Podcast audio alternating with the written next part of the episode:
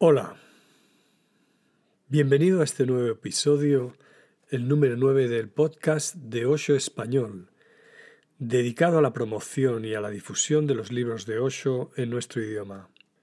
En este espacio, y haciendo uso de las diferentes redes sociales, te vamos a ir presentando y acercando los últimos libros de Osho traducidos y publicados.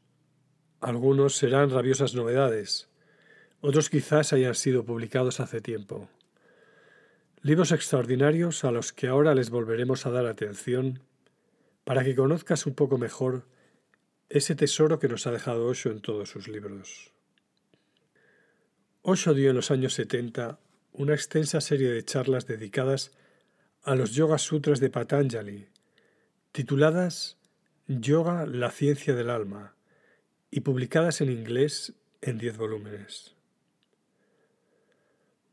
Recientemente, un profesor de la Universidad de Colonia y profundo conocedor del yoga ha reunido en dos volúmenes la esencia de la visión de Osho sobre el yoga, acercándonos el mensaje de Patanjali, transmitido hace más de dos mil años a nuestra época, y descubriendo sus más profundos significados. No se trata de libros de yoga al uso, llenos de ejercicios, sino que abordan el concepto completo del yoga acercado por Osho a las preguntas y las necesidades del presente. Hoy dedicaremos este espacio al primero de estos dos títulos, el libro del yoga, volumen 1, El nacimiento del individuo. Se trata de la traducción al español del título Yoga, the Science of the Soul, Versión abreviada, volumen 1 de Osho. Vivimos en una época de transición. La oportunidad especial de este periodo es la de despertar de cualquier forma del sistema de creencias. Es como si despertáramos de una fase de sueño. El sueño dura desde hace siglos y siglos. La hipnosis continua creada por las religiones la moral y las ciencias en forma de sistema de creencias colectivas. Esta fase progresiva del despertar requiere de un individuo que tenga el coraje, la pasión, la disciplina y su propia espontaneidad para volver a preguntarse por la religión, la ética y la ciencia. Esta será una ciencia por la cual conectamos el pensamiento, el sentimiento y la acción en un nuevo enfoque amoroso hacia la vida. El yoga, en la forma en que es dado a la humanidad por Osho, pertenece a esta nueva ciencia. Leeremos a continuación algunos de los sutras y comentarios de Osho que más nos han gustado. Ahora, y si aún no lo has hecho, te invito a relajarte y ponerte cómodo. Empezamos. 6. Cultivar la actitud interior. Sutras de Osho. Simplemente, sintiéndote feliz en compañía de la gente que es feliz, creas la situación en la que tu flor interior empieza a abrirse. Cuando la mente negativa cae por sí misma, hay belleza. La compasión te dará tranquilidad de mente. No adoptes ninguna postura. Eso es lo que significa ser indiferente.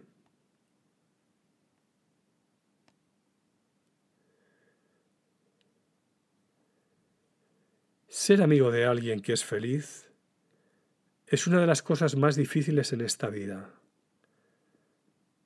Suele pensarse que es muy fácil, pero no lo es. Todo lo contrario. Te hace sentir celos, hace que te sientas desgraciado. Puede que te muestres feliz y contento, pero no será más que una fachada, una farsa una máscara. ¿cómo puedes sentirte feliz? ¿Cómo puedes estar tranquilo, sosegado con semejante actitud? Si alguien es feliz, ¿qué es lo primero que se te viene a la mente? Es como si esa felicidad se te hubiera robado, como si esa persona fuera la vencedora y tú la vencida, como si te hubiera estafado. Pero la felicidad no es una competición, así que no tienes por qué preocuparte. Que alguien sea feliz no significa que tú no puedas serlo. Que esa persona te ha quitado la felicidad y ya no podrás ser feliz nunca. La felicidad no es un bien que exista recluido en algún lugar y que se agotará por culpa de las personas felices. ¿Por qué tienes envidia? Si se tratara de una persona rica, quizás sus riquezas te impedirían ser rico, puesto que las riquezas existen en cantidad finita. Si se tratara de alguien con poder material, tal vez a ti te resultara difícil ser poderoso, porque eso significaría tener que competir con ella. Pero la felicidad no es una competición. La felicidad existe en cantidad infinita. Nadie ha logrado jamás agotarla. No hace falta competir por ella. ¿Por qué sientes envidia entonces cuando alguien es feliz? La envidia hace que entre en ti el infierno. Dice Patanjali, cuando veas a alguien feliz, Sé feliz, ofrécele tu amistad. Porque de ese modo tú también abres una puerta hacia la felicidad. Sutilmente, cuando puedes mostrarte de verdad cordial con alguien que es feliz, inmediatamente empiezas a compartir su felicidad. Se ha hecho también tuya, de inmediato. Y es que la felicidad no es un objeto, no es material, no es algo que alguien pueda acaparar. Se puede compartir.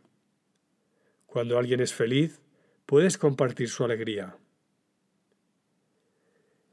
Y la belleza está en que no dependes de que la otra persona quiera compartirla, sino de que tú participes de ella. Este es el secreto de cómo crear un cielo a tu alrededor y solo en el cielo puedes estar tranquilo. ¿Cómo podrías estar tranquilo en las llamas del infierno? De un infierno que no crea nadie, sino tú mismo.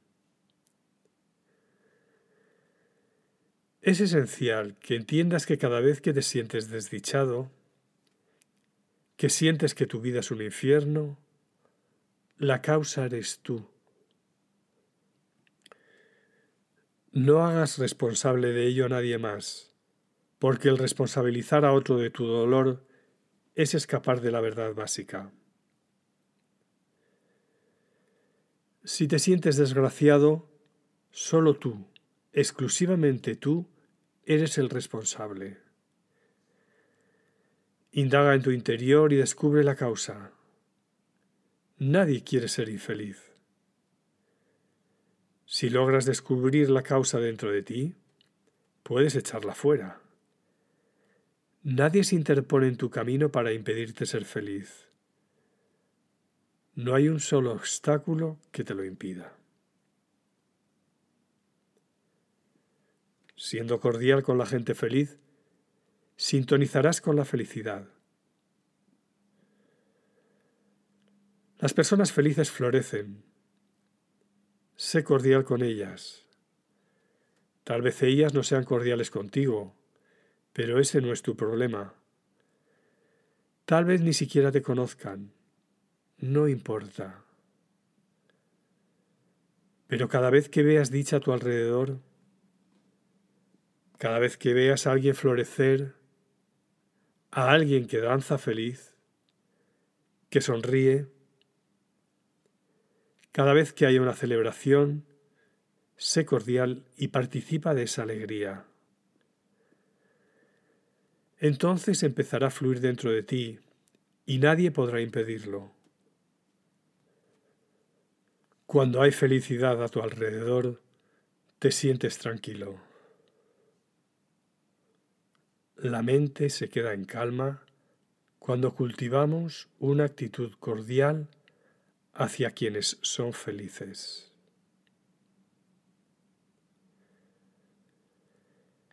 Cuando estás con gente que es feliz, sientes envidia. Se establece una sutil competición cuando estás con gente que es feliz, te sientes inferior. Por eso eliges rodearte siempre de personas infelices. Ofreces tu amistad a gente que se siente desgraciada para poder sentirte superior. Siempre buscas a alguien que esté por debajo de ti. Quienes están encima te dan miedo, así que buscas siempre a quienes están por debajo y cuanto más lo haces, más bajo caes.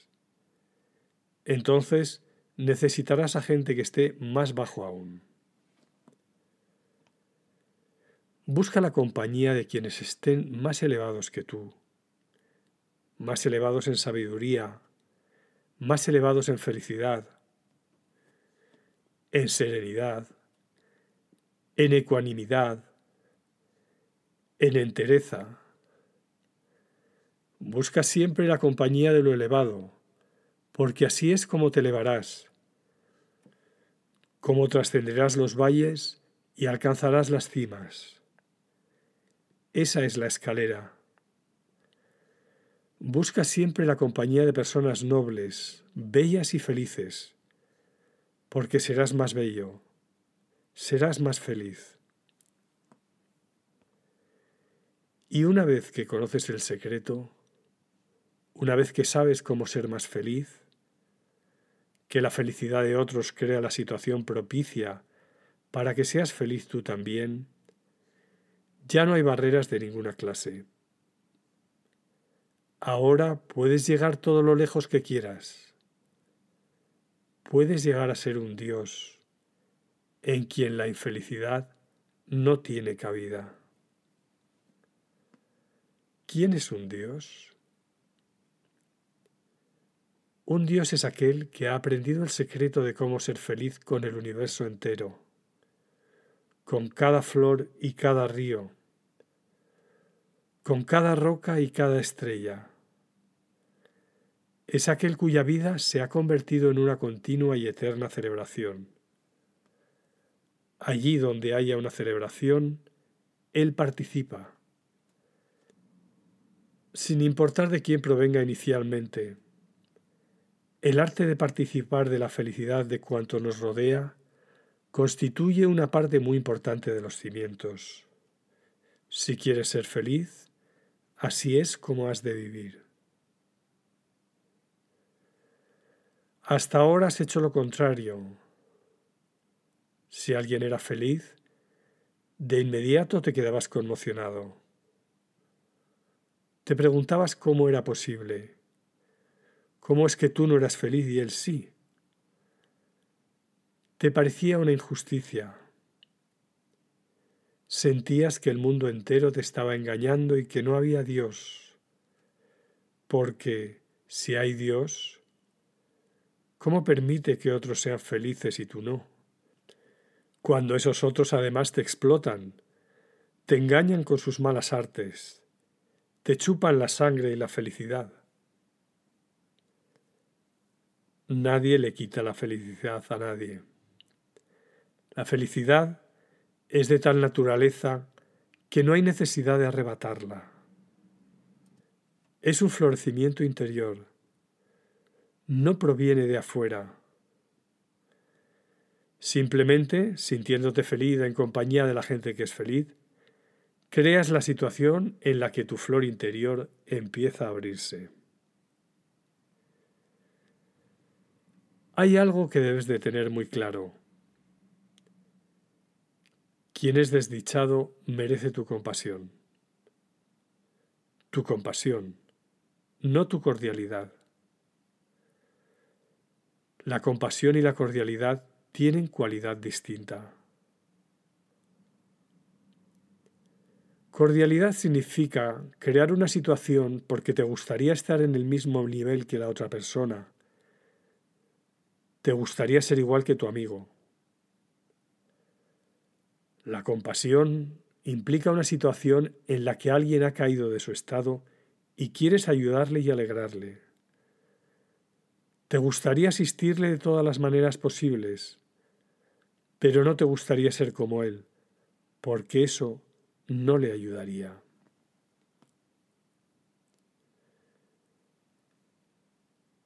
Si ves a alguien llorar desconsoladamente y empiezas a tu vez a llorar y a sollozar, ¿crees que le estás ayudando? ¿De qué manera le ayuda eso? Si una persona se siente desgraciada, ¿le ayudará que tú también te sientas desgraciado? Tal vez lo único que consigas sea doblar su desdicha. Antes era desgraciada ella sola, ahora los desgraciados sois dos. Debes darte cuenta de que, al mostrarte comprensivo con alguien que es infeliz, haces trampas. Cuando ofreces tu simpatía a quien está triste y deprimido, y recuerda que la simpatía no es compasión, que la simpatía es cordialidad, en el fondo te sientes feliz. En lo más hondo de ti se oculta cierto sentimiento de felicidad. Y, dadas las circunstancias, así ha de ser, por pura aritmética, ya que si cuando alguien es feliz tú te sientes desgraciado, cuando alguien se siente desgraciado, ¿cómo es posible que tú te sientas desgraciado también? No. Si la felicidad de otro hace que tú te deprimas, ver a alguien deprimido hará que en el fondo te sientas muy feliz. Pero no lo demuestras. O, si observas con atención, quizás veas que sí, que incluso en tu comprensión se oculta una sutil corriente de felicidad. Te sientes bien porque estás en posición de mostrar simpatía. En realidad, te alegra enormemente no ser tú el que se siente infeliz. Sientes que estás por encima del otro. Te sientes superior. La gente siempre se siente bien cuando puede mostrarse comprensiva con los demás. Es como una inyección de alegría. Uno siente que, en el fondo, no es tan desdichado. Cuando alguien muere, te atraviesa un sutil sentimiento de alivio porque, gracias a Dios, tú todavía estás vivo y puedes demostrar simpatía sin que te cueste nada. No cuesta nada demostrar simpatía. La compasión ya es otra cosa. Compasión significa que te gustaría ayudar a la otra persona, que te gustaría hacer todo lo posible por ayudarle a salir de su desdicha. Su dolor no te hace feliz, pero tampoco desdichado. Justamente a medio camino entre ambas actitudes existe la compasión. El Buda es la compasión. No llorará tus penas contigo, porque eso no ayuda a nadie, y no se sentirá feliz, porque no hay razón para sentirse feliz.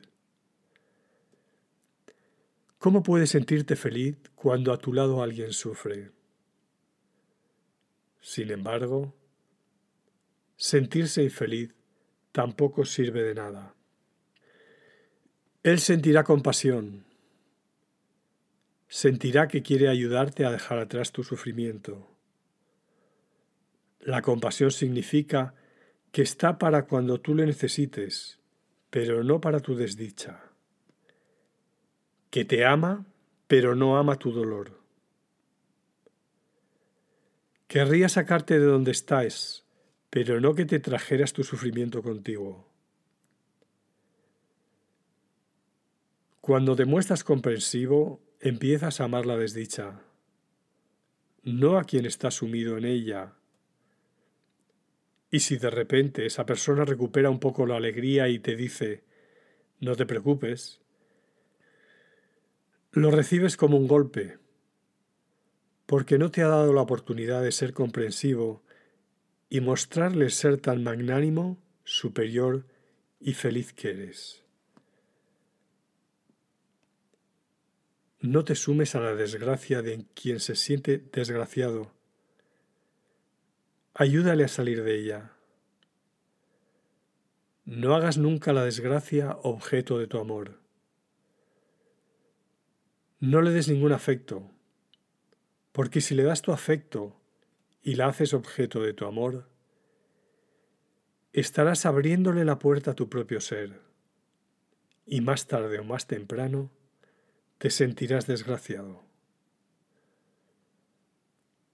Mantente al margen. Eso es lo que significa compasión. Extiende la mano, pero quédate al margen. Ayuda.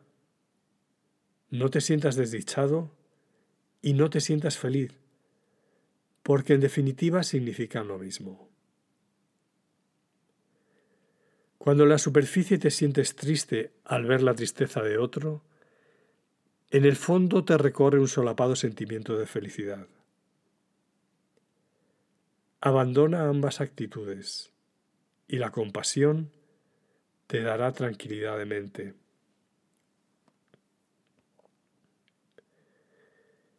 Viene a verme mucha gente. Vienen reformadores sociales, revolucionarios, políticos y utópicos, y me preguntan, ¿cómo puede enseñar meditación y silencio cuando hay tanto sufrimiento en el mundo? Me dicen que es una acción egoísta. A ellos les gustaría que enseñara a la gente a sufrir con los que sufren. No saben lo que dicen, pero se sienten de maravilla dedicándose a la labor social les hace sentirse útiles y generosos. Ahora bien, si de repente este mundo fuera un paraíso, si Dios dijera, a partir de ahora, todo va a ir a la perfección, los reformadores sociales y los revolucionarios se sentirían profundamente desgraciados, porque ya no tendrían nada que hacer. Khalil Gibran escribió una pequeña parábola.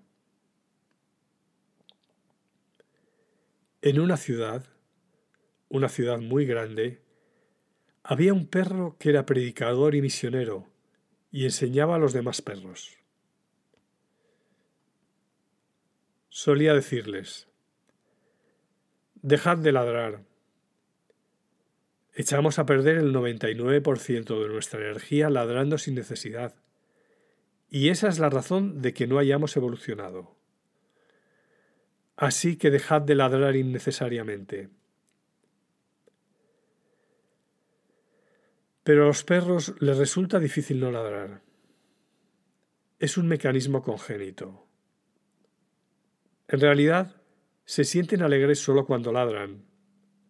Es una catarsis después de haber ladrado, se quedan tranquilos.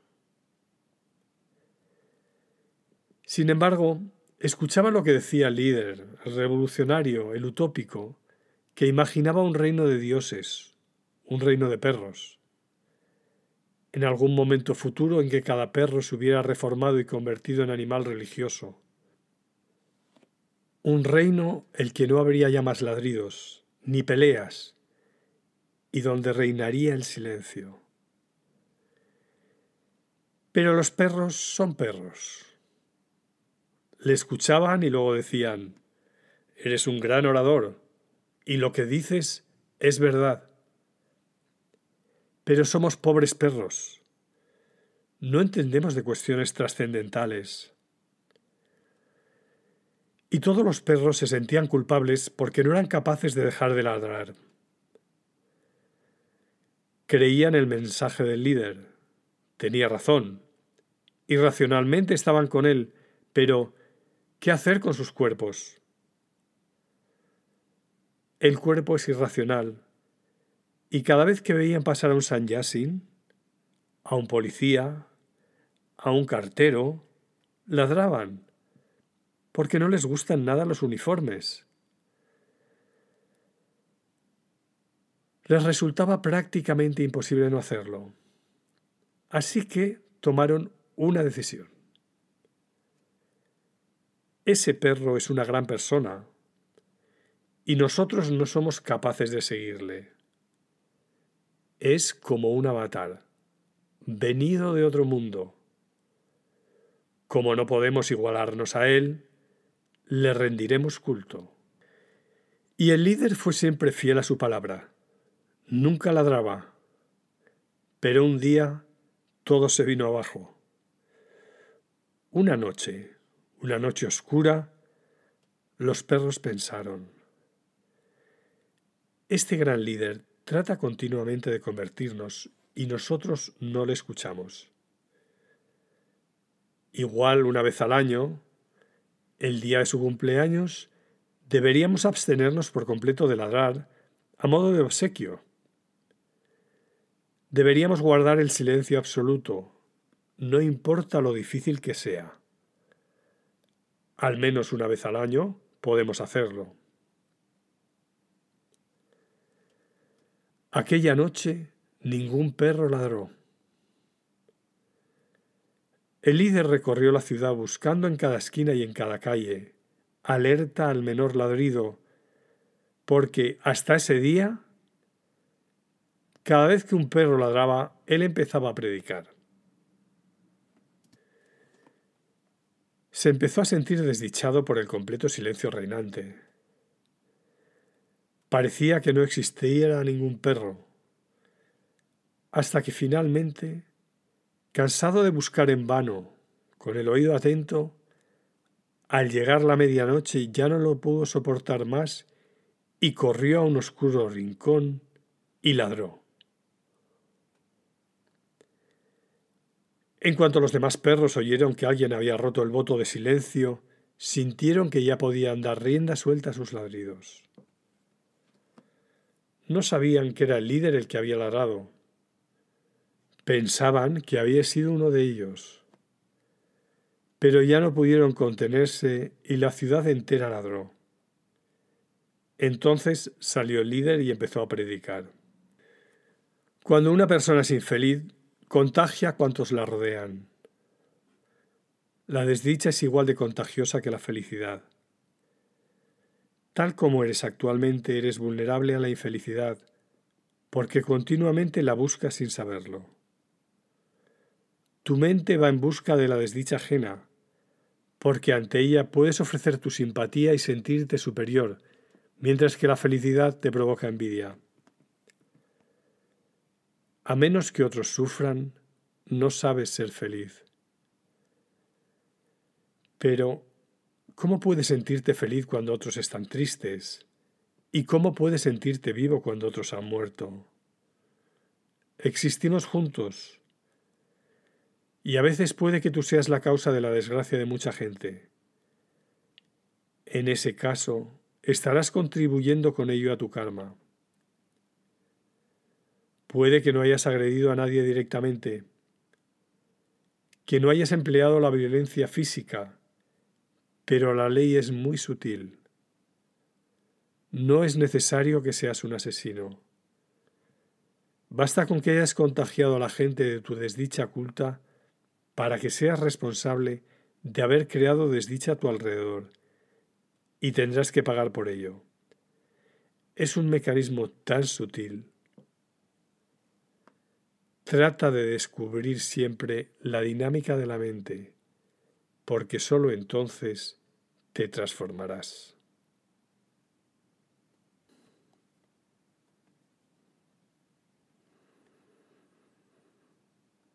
Sé indiferente al mal.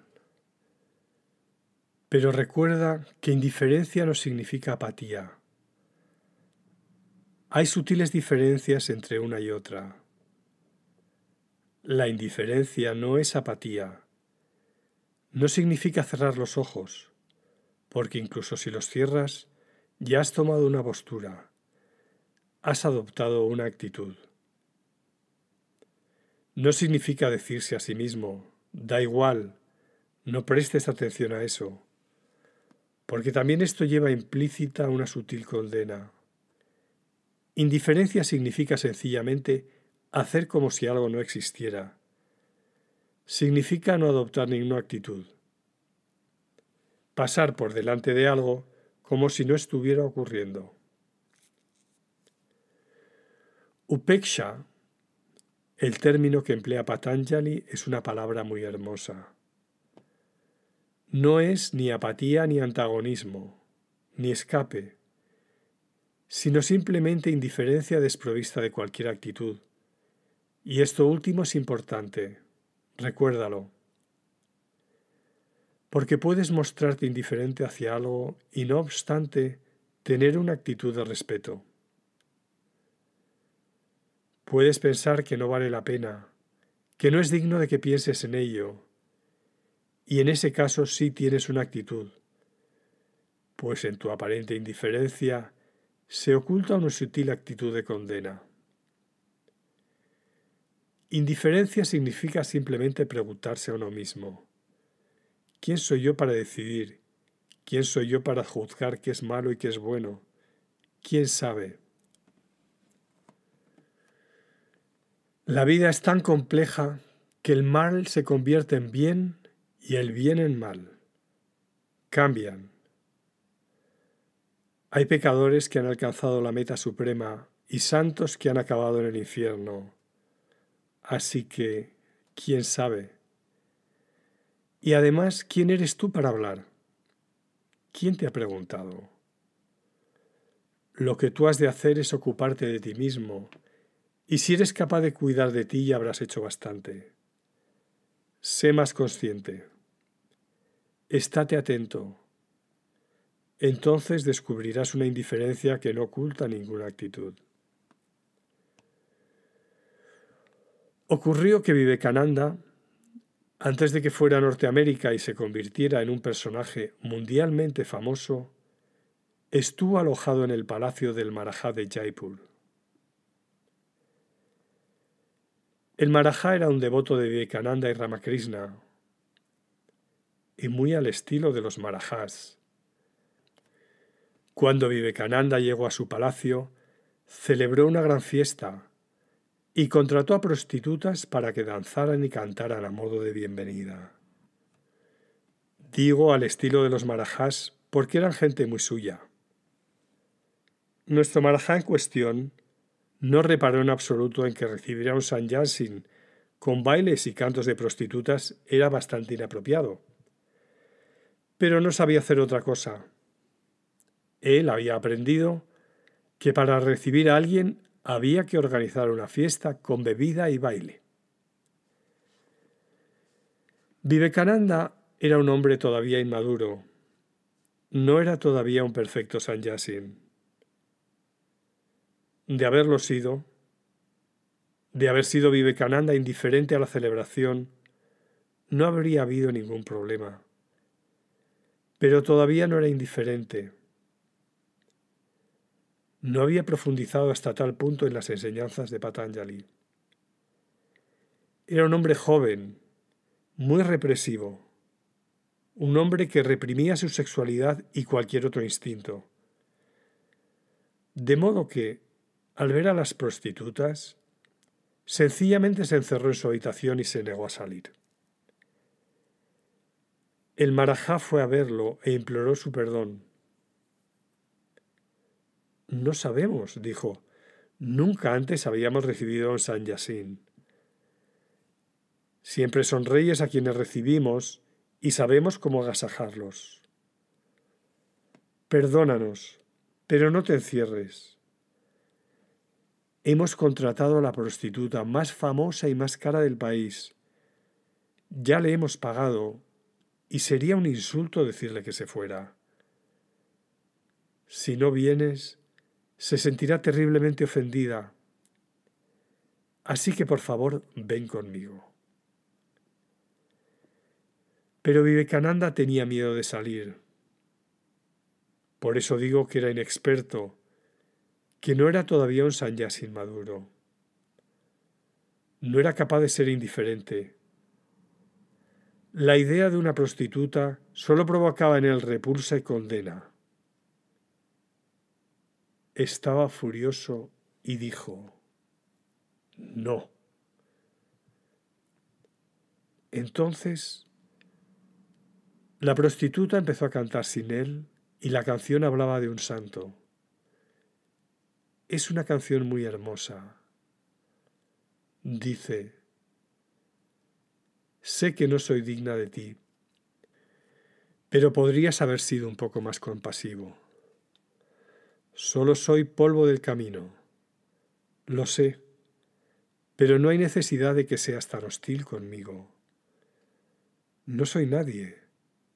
Soy ignorante, una pecadora. Pero tú, que eres un santo, ¿por qué tienes miedo de mí? Se cuenta que Vivekananda la oyó cantar desde su habitación y la oyó sollozar mientras cantaba. Se dio cuenta entonces de lo que su actitud había provocado. Se sintió inmaduro, infantil.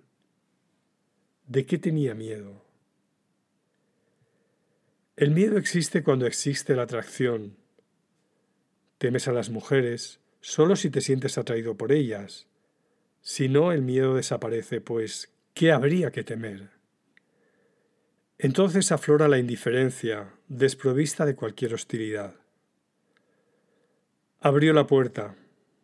No pudo contenerse. La prostituta le había vencido. Había salido victoriosa.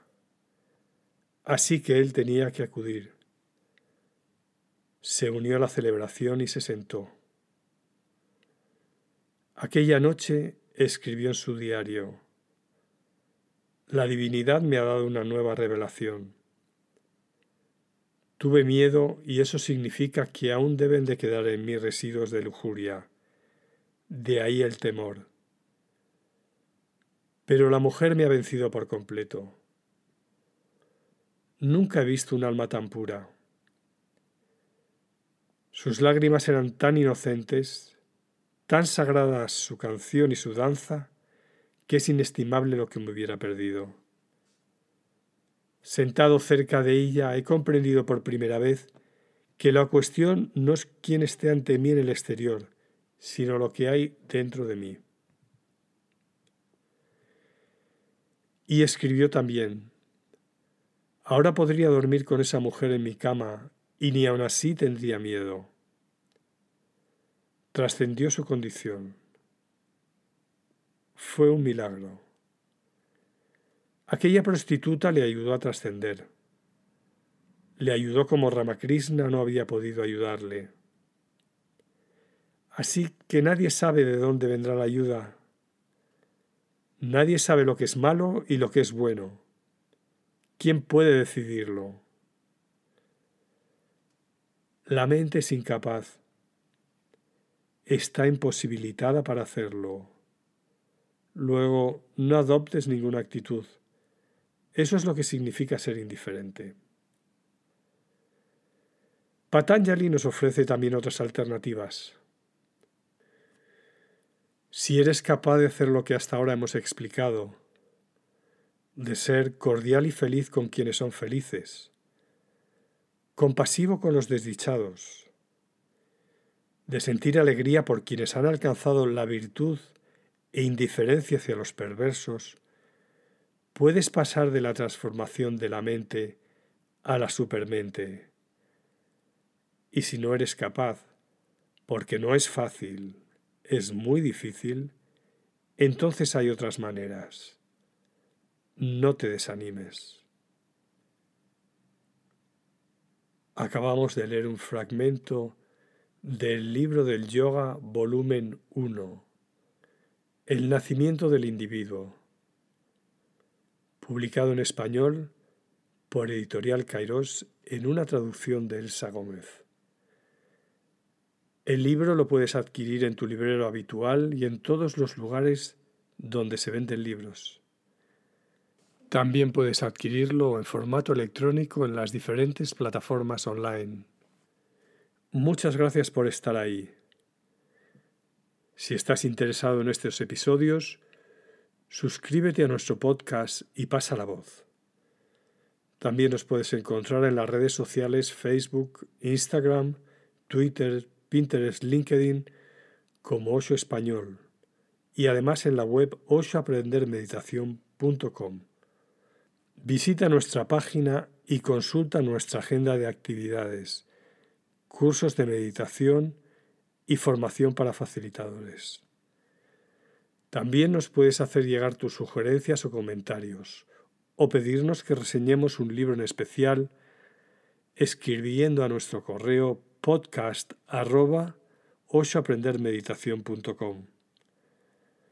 Los textos que hemos leído y algunos otros materiales utilizados son copyright de Osho International Foundation www.osho.com